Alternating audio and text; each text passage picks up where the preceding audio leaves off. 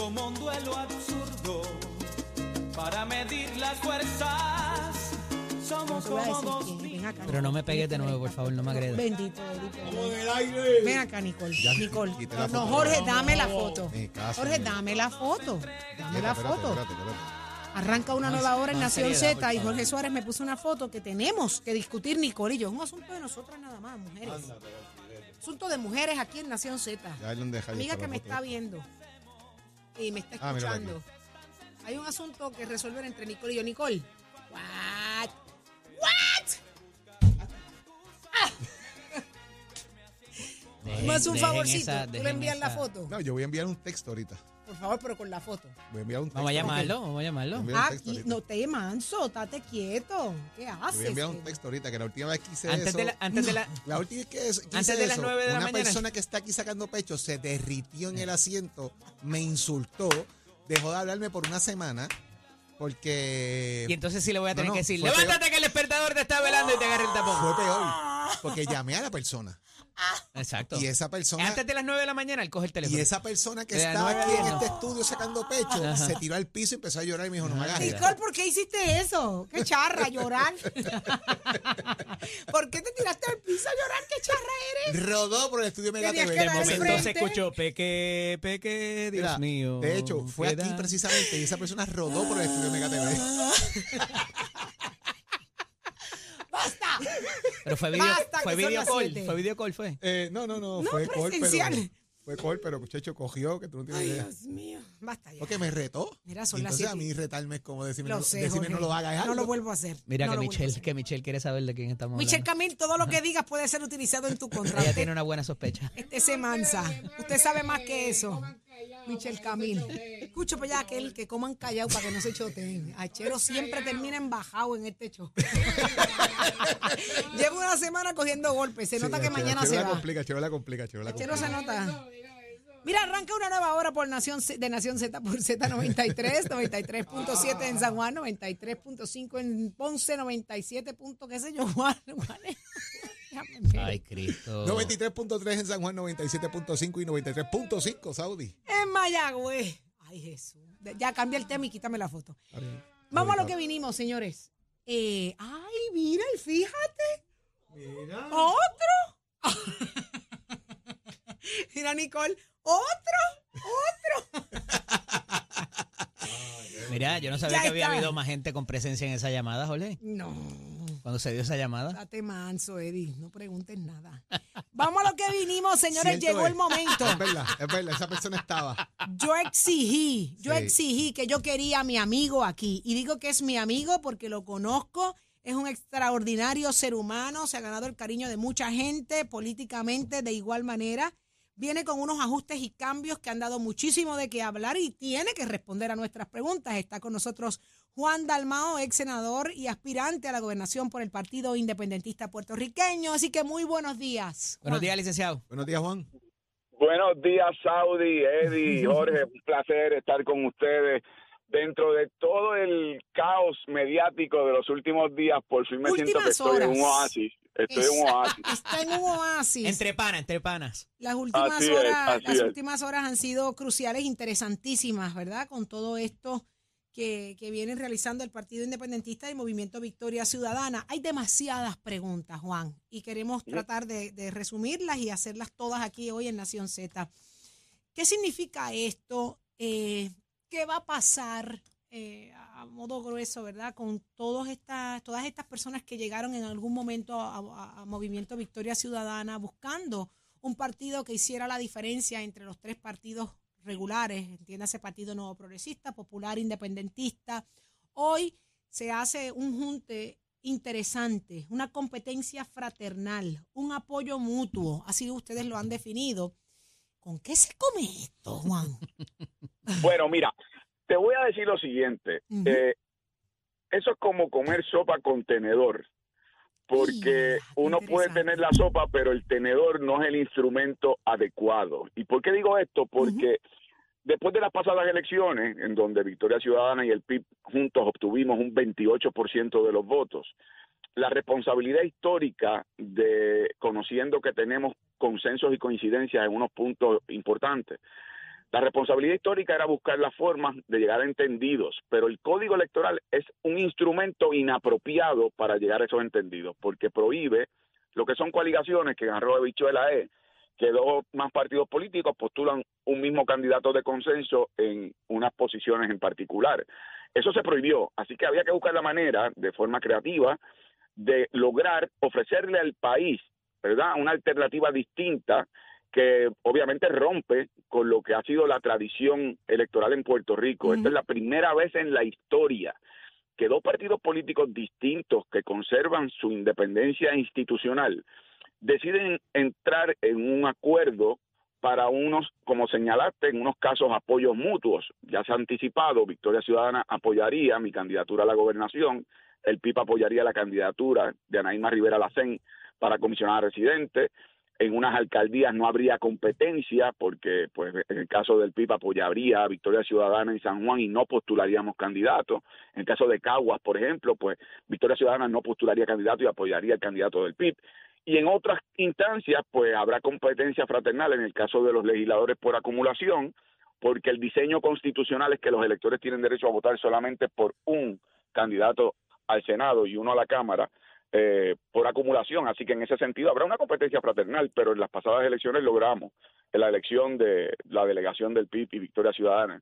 Esto es un reto grande porque requiere orientación y educación al país. Apenas, ¿verdad? Estamos comenzando a hacer este anuncio y eso va a ser parte del reto que asumiremos. Juan, esto, esto es un voto mixto glorificado. ¿A dónde quedaron los melones? Porque antes se le hablaba así a los populares, a los independentistas que votaban por los populares, a los populares que votaban por independentistas, y se le llamaba melones. ¿Dónde quedaron?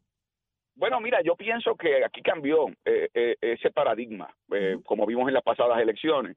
El Partido Popular obtiene un 31% de los votos, eh, el candidato del PNP un 32% de los votos, sin embargo, yo obtuve un 14% de los votos, Alexandra Lúgaro un 14% de los votos. Así que eh, el hecho de que nos hemos presentado como una fuerza electoral de un 28% de los votos, eso es un potencial para construir sobre eso. Yo estoy consciente 31 ganó Pierluisi. Por eso, y, yo estoy consciente, Saudi, que, que los votos no son como una transferencia de ATH móvil.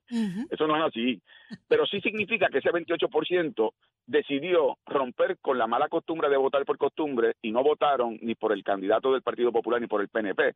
Así que se trata de una fuerza que con la campaña electoral, con las propuestas que se hagan, sobre la misma se puede construir y ese va a ser el reto que nosotros vamos a asumir y hemos asumido. Licenciado Dalmau, le hago varios planteamientos y comienzo precisamente con ese. Ese, ese porcentaje que sacó Victoria Ciudadana era porque Alexandra Lúgaro estaba en la papeleta. Alexandra Lúgaro no está en la papeleta. ¿Cómo incide eso en que necesariamente sea quizás ese el mismo comportamiento que se puede adjudicar para llegar a ese 28% sumando ambas fórmulas? Te dejo esa ahí. La segunda que te traigo como planteamiento son, son planteamientos que ha hecho la oposición política. Critican el bipartidismo, pero ahora son dos partidos unidos de alguna manera. Y la tercera, eh, si esto es un junte eh, por el país o esto es un junte de conveniencia para ganar una elección, como dijo Manuel Natal ayer. Bueno, mira, Primero, para el tema de Alexandra Lugaro, no hay duda que la licenciada Lugaro es un fenómeno electoral que logró hacer historia como candidata independiente y obtuvo ese 14% en las pasadas elecciones como candidata de Victoria Ciudadana. Eh, ella no va a estar en la papeleta, ha decidido que ella no va a continuar en la política electoral, aunque sí ocupando otros espacios. Lo que a mí me parece determinante es que no deja de ser un 14% que prefirió darle la espalda a los que han gobernado del bipartidismo rojo y azul. Pero por ella o por el movimiento es la pregunta, porque a lo mejor es la figura quien atrae. Bueno, ambos casos, tanto en mi caso como en el de Alexandra. ese es el caso tuyo, por ejemplo. Una cosa es como tú pones la palabra independencia y pones patria nueva, y hay gente que te ve a ti como una figura y no necesariamente el independentismo. Tanto Alexandra Lugaro como yo sacamos eh, más votos que nuestras respectivas instituciones, y por lo tanto eso es parte de la dinámica. van figuras que van por encima de los partidos, que es el planteamiento que te quiero traer. Claro, y el planteamiento que, que, yo respondo es que precisamente por eso, en este entendido entre Victoria Ciudadana y el PIB, lo que estamos haciendo es ofreciéndole al país las mejores figuras que tiene cada una de las organizaciones en distintas posiciones ¿Y dónde está Alexandra Lúgaro, Juan? ¿Por qué Alexandra Lúgaro no es parte de este movimiento? impide que en algún momento se dé algún tipo de aval? Eh, yo, yo tengo a eso, yo lo que puedo responder, eh, esa, esa es una posibilidad, pero yo lo que tengo que responder es que, que yo yo respeto enormemente la independencia de criterio que, que Alexandra Lugaro ha tenido y ella desde el 2021 anunció que no participaría más del proceso electoral. Pero está de acuerdo Eh, con lo que se está haciendo. Ella han tenido Bueno, la yo- yo no- oportunidad de yo- hablar, eh, yo- han compartido impresiones. Yo no he conversado con ella, eh, pero sí leí una, una expresión que hizo en las redes sociales en el día de ayer, eh, denunciando que para tratar de desviar la atención sobre lo que es el logro de la alianza, se ha querido rumorar que ella tiene acercamientos con el Partido Popular Democrático, lo cual ella negó, porque su lucha siempre ha sido para superar el bipartidismo, lo cual me lleva a la segunda pregunta de Jorge. El bipartidismo en las ciencias sociales y las ciencias políticas se define como un sistema político dominado por dos partidos que se alternan en la gobernanza, excluyendo las opciones de otras opciones minoritarias. Así que bipartidismo en el contexto de Puerto Rico, políticamente hablando, según la, definición de ciencias políticas, es la alternancia que ha habido desde el 1968 entre el Partido Popular y el PNP.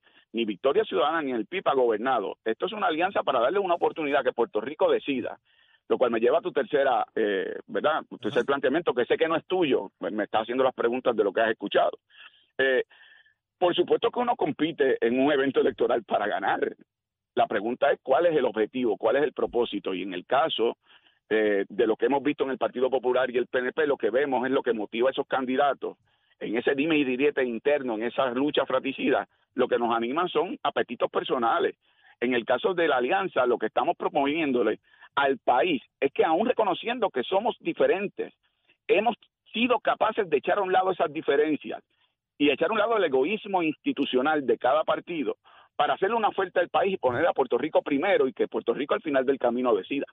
Juan, la- el, el presidente del Partido Popular Democrático dice que esto es un engaño a los votantes. El, el gobernador habla de un tipo de confusión.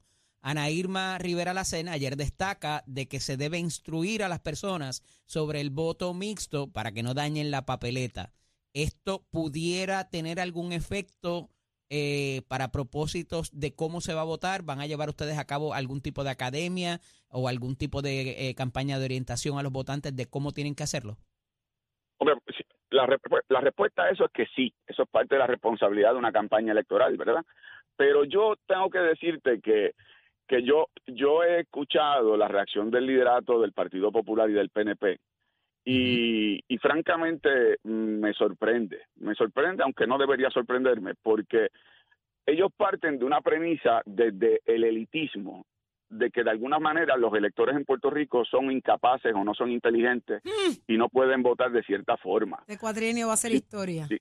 Si, si para Pierluisi es confuso, bueno, pues problema tiene por sus limitaciones propias. Pero aquí en Puerto Rico se ha votado mixto y por candidatura siempre, y de hecho de- en las últimas tres elecciones, y ustedes lo saben, ha habido una reducción dramática del voto íntegro y un aumento dramático del Sí. voto por candidatura y voto mixto.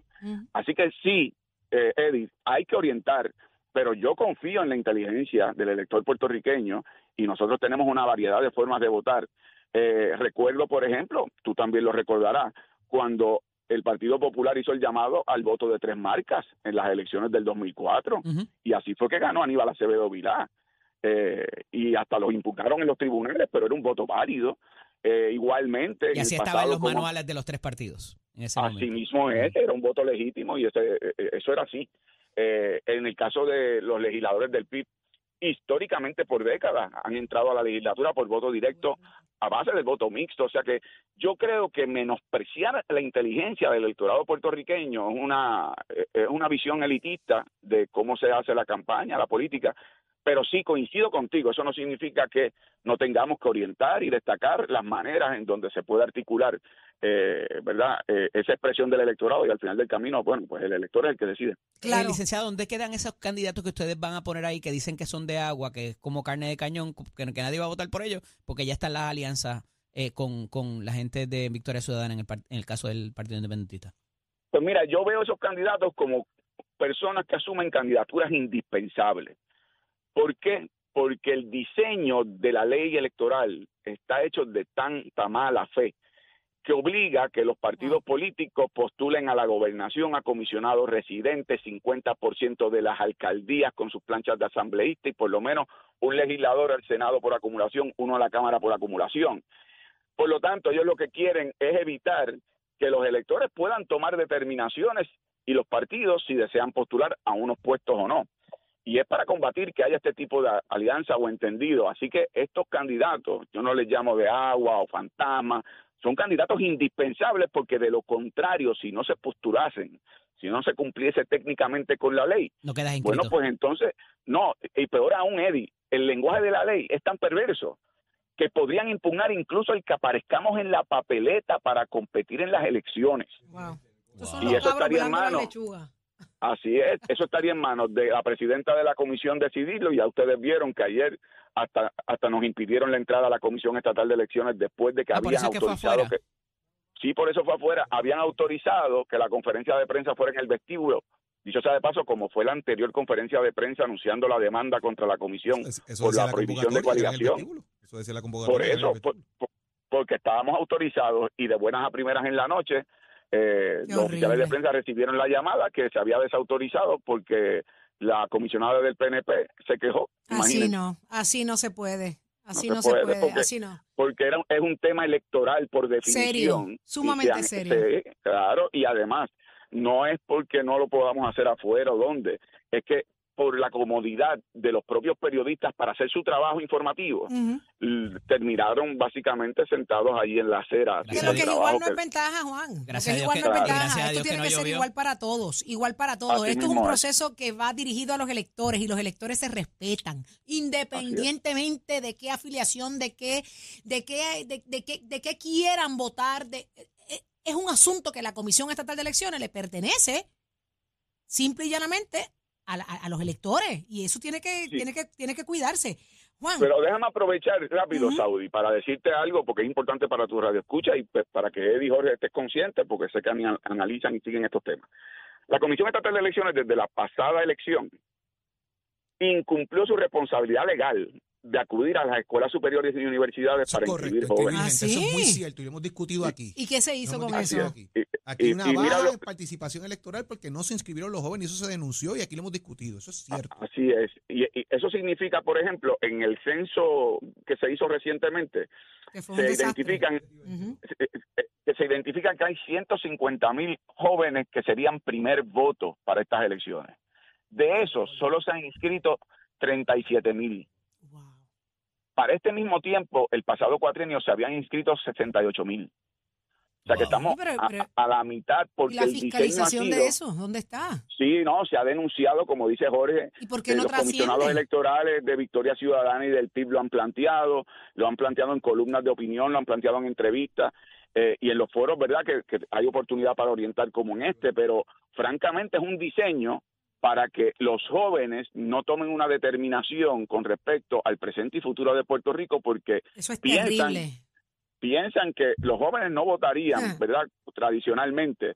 Y como la comisión, el diseño de la ley electoral coloca en manos del PNP la administración y las determinaciones, ya no está en manos de los comisionados en términos administrativos, pues la, la presidenta PNP decide si inscriben o no en la escuela y dónde inscriben. ¿Y ustedes saben dónde han estado inscribiendo? ¿Dónde? En la, en la égida. Wow. Buscando los viejos. Mira, eh, Juan, antes de irnos rápido, Edwin Mundo dice que votar por ustedes asegura la victoria del PNP. Bueno, no, eh, eh, lo que dijo el mundo fue que, eh, que la primaria del PNP lo que puede provocar es el triunfo de la alianza. Y bueno, Yo, aquí, todos aquí sabemos. estoy leyendo, ¿verdad? Que dice, eh, el, el- este junte trabaja para mí. En un voto por ellos, un voto menos para el Partido Popular y asegura el- la victoria del PNP. Pues, eh, ellos, eh, eh, Edwin Mundo cambia de opinión porque hace dos semanas dio dos entrevistas diciendo que no debía haber primaria en el PNP porque la primaria asegura el triunfo de la alianza. Pero de nuevo, Edwin Mundo, como los reloj dañados, por lo menos da la hora dos, bien dos veces al día. Y entonces, este, Juan, o sea, ustedes saben. Juan, Pero, pero el pero tiempo nos Edwin está Mundo se ha- se ha planteado de lo que representa esta fuerza electoral y esto cambia las reglas del juego para bien. Juan, el tiempo nos traiciona. Tenemos que tener un compromiso de que usted regresa a Nación Z. La semana Sí, que pero viene. tiene que ser presencial porque yo quiero ver las caras de ustedes. Ave María, Pero- pero eso- pero eso presencial. significa traer café. Presencial, lo que usted no sabe es que tiene que traer el desayuno, o sea, tiene que traer los sandwichitos, el café. No, no, no, no. Lo que hay Bueno, pendientes pues- son unas habichuelas que se, bueno, pues que espero- se confeccionan en la casa pues. de los Dalmau. Pues, pues, pero así es, así es, brother. Eh, pues espero su llamada entonces, si ese es el requisito. Ya está. Quedan muchas preguntas pendientes, muchas, muchas, como la de Betito. Señores, Betito es estadista. ¿Qué van a hacer con Betito? ¿Cómo piensa Betito? Lo hablaremos directamente con él y después lo discutiremos con, con usted. Así que, Claro Juan que sí. Dalmao. Un abrazo, hermano. Siempre, un abrazo, Un un, abrazo a placer. ustedes, cuídense mucho y gracias por la oportunidad. Gracias mil. Vamos al análisis del día. Adelante, Eddie. Este segmento es traído a ustedes por Caguas Expressway, donde menos le cuesta un Ford.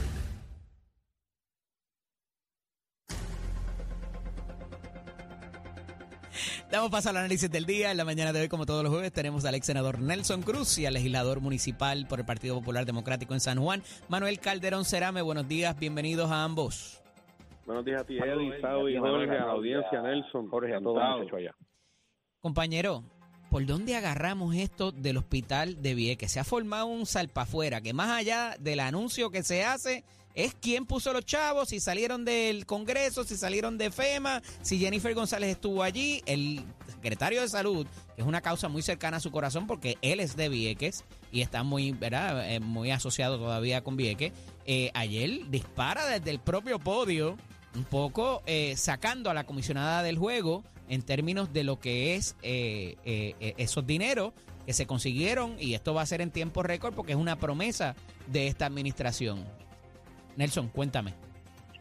Pues mira, eh, no podemos culpar a alguien que no estuvo en el escenario cuando todo esto se originó. Vimos como la comisionada residente muy hábilmente en la tarde de ayer hace un recuento desde su oficina en Washington de todo lo que a ella, junto a otros congresistas, especialmente Nidia Velázquez, ha estado haciendo por la isla municipio. Eh, se le aclaró incluso con videos y fotos, evidencia de todo lo que ha estado pasando y qué bueno que ahora el gobernador pudo conseguir el restante del dinero para poder pariarlo y poder empezar la obra. Independientemente, ¿verdad? Cuán, cuán participación hubiese tenido X funcionario público, lo importante es que se dio la batalla y ha sido siempre el reclamo de la comisionada de que las obras de gobierno tienen que ejecutarse, los recursos que están disponibles en Puerto Rico, no tan solo para esta obra, sino también para otros proyectos que también eh, lleva el pareo de fondos federales, pues se pudieran lograr. Así que enhorabuena para el pueblo de Vieques y, y qué bueno que por fin eh, esta- estas personas que están allí que necesitan, ¿verdad? Yo he estado allí trabajando, he visto como la necesidad que hay real, no tan solo de servicios de salud, sino también de otros servicios esenciales como la seguridad, entre otros. Así que qué bueno que, se dio, pero en política, eh, y más cuando hay primarias y elecciones, hay que aclarar un poquito a la gente, ¿verdad? De dónde uno estuvo parado y dónde uno estuvo en el momento dado donde se hizo historia. Claro. En Puerto Rico. Así que mientras algunos no estaban en Puerto Rico, ¿verdad? Y no pudieron repartir ni siquiera una botella de agua, la comisionada comenzó a trabajar desde el primer día y ayer se dieron los resultados. Manuel, en términos políticos, ¿cuánto afecta esto la figura del gobernador cuando se está realzando mediante una campaña de lo que han hecho y demás? Eh, Jennifer González no deja de ser su compañera de papeleta y parecería que deberían estar trabajando en equipo. Esto realza el asunto de que esa, esa ruptura viene de tiempo y que no es nueva. Yo pienso que al final a la gente de Vieques eh, lo que están añorando y pidiendo es que finalmente se materialice y se construya el hospital que tan necesario es para garantizarle salud a todos los viequenses y a todos los visitantes y residentes de la isla municipio. Más allá de que quién fue quien dio, anunció el- la primera asignación de fondos, si se parearon con fondos de FEMA, si los fondos vinieron de una asignación especial de go- del gobierno estatal, o cómo haya sido, yo creo que eso se queda, eh, se pierde en la noticia entre lo que es importante. Lo importante aquí es que los residentes de la isla municipio llevan más de seis años en un hospital. Y eso es inaceptable, que están ahí operando y tratando personas en salas de emergencia en carpas y en vagones. Y yo creo que eso me parece que a seis años es la tragedia. Fíjate que eso Eh, es importante. independiente- in- in- independientemente de si, si esto lo hizo la comisionada, si hizo la conferencia de prensa primero, si fue Nidia Velázquez, si fue el gobernador. O sea, el Por eso, asunto y a de la salud es la prioridad. Y a eso precisamente iba, porque me parece que tú seas un viequense, o seas una persona de la isla grande, como ellos le dicen, eh, es irrespectivo de quién haya conseguido el dinero, me parece. O sea, eh, la cosa es que se haga y se haga a tiempo cuando se necesita. Entonces, me parece que más allá del furor mediático de ayer, eh, esto va a evaluarse no de dónde vinieron los fondos, sino quién lo hizo, bajo qué administración. Y yo creo que los dos se llevarían el, el galonaje de eso. ¿Me equivoco, Nelson? No, eso, eh, la gente está clara y la que ha estado allí haciendo reuniones frecuentemente, Eh, Digo, lo no traigo porque me dices que esto no comenzó ahora, que esto tiene unos, Bueno. unos pasos previos. Pero ¿alguien se va a acordar de eso? Pues claro, la gente, por eso es que hay que, hay que ¿Quién? decirlo. Porque la ¿Los gente residentes o la gente de Los afuera? residentes, y- la- los residentes de Puerto Rico y el equipo de campaña del gobernador que vas a ver de ahora en adelante que. Eh, oye, la, la, cam- la campaña de Jennifer González salió de eso mismo, de, de un reclamo del pueblo de Puerto Rico ante la inacción de múltiples Vamos, te voy a hacer la pregunta de otra manera. ¿Alguien se va a mover a votar por el gobernador o por la comisionada residente por haber hecho esto, por haber conseguido el dinero? No, eso yo no lo sé. Yo sí te puedo decir que en Política 101 el libro dice que cuando tú ejecutaste algo y, y es tuyo, hay que agenciar sobre esa persona. A mí, me- a mí me ha pasado en este cuatrenio, a- aún sin estar, he tenido que sacar la cara para poder ejecutar y poder decir que esa gestión no fue de X representante, de X senador o de X agencia. Concurre, Manuel. Porque pa- para eso para eso uno trabaja, ¿me entiendes? Para eso Yo uno creo, trabaja. yo, Bueno, yo, como- creo, yo, como- yo creo, como- yo creo que aquí, evidentemente, lo lamentable y lo triste es ver al comisionado, a la comisionada residente gobernador de Puerto Rico buscando hacer política con la tragedia de que todavía. Alguno no, de los no, dos no se va a voy a lle- hablar de esa manera, estrellita. tiene, tiene una Esa estrellita para alguno de los dos se va a materializar en votos al final del día. Yo creo que los no- yo no lo viequenses al final manera, van a terminar votando veo de por que la gente que que hay que verdaderamente la gente cerca de y que ellos no jueguen, no jueguen política con una situación importante para los viequenses, como pasó ayer con el secretario de Salud, que quiso traer el balón político a, a jugar a la cancha y, y se la tiraron de tres. Manuel. Jennifer se la tiró de tres. Es que, eh, eh, es que yo pienso que aquí eh, vemos a la comisionada residente y a Pedro Pierluisi en un evento eh, político y en una batalla de campaña buscando quién se lleva el galonaje sobre quién asignó los fondos Bueno, pero para atender un asunto de prioridad de salud para los viequenses. Puerto Rico hablando de algunas No- cosas no de San Juan que ella se más, más allá más allá más allá de, de entender de entender de que aquí lo prioritario es la salud de los viequenses no quién fue el que puso o sea los fondos federales no tienen un, un sellito en la esquinita que dicen estos son del Jennifer estos son de Fortaleza o de, No, vienen de- de marcados para un proyecto particular. Pero presagio, para un proyecto particular les presagio que el- esto fue la primera piedra. Cuando lo vayan a inaugurar, ay bendito, ahí sí que entonces se van a matar por salir en la foto. Gracias Pero, a ambos. no inauguran un gobernador de otro partido. como gobernadora ya Y más, inaugurándolo. y más con un gobernador de otro partido, tú diste. Ay. a lo No, mejor no. le inaugura un gobernador de otro partido Un abrazo a ambos. Gracias por estar con nosotros en la mañana de hoy. Este segmento es traído a ustedes por Caguas Expressway, donde menos le cuesta un Ford. Somos du- du- du- duros en entrevistas y análisis. Nación Z. Nación Z. Por el app, la música y la Z.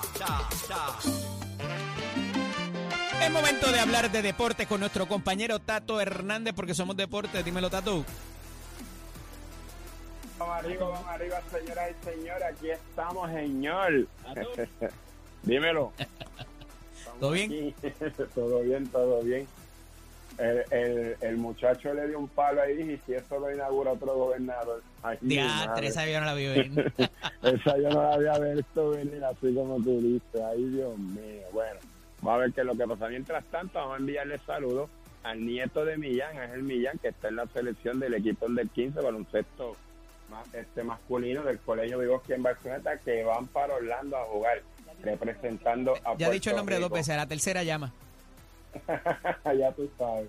Así que felicidades para Millán, que está contento, y su nieto, que ya se sabe que pronto van a estar jugando. Y quién sabe si Millán se tira para allá para ver al nieto jugar. Mientras tanto, dígame, nos vamos con el deporte para dejársela caer. ¿Y de qué manera? Y es en el boxeo, y este es el que va para las Olimpiadas. Tenemos dos boxeadores en el boxeo aficionado de muy buena camada. Juanmita de Jesús y Carlos de León, jóvenes que apuestan para Puerto Rico para los Juegos Olímpicos. La Federación de Puerto Rico de Boxeo no solo está planificando la agenda para ellos, sino también para Aichilan Lozada, que va rumbo a París, ya ella está asegurada.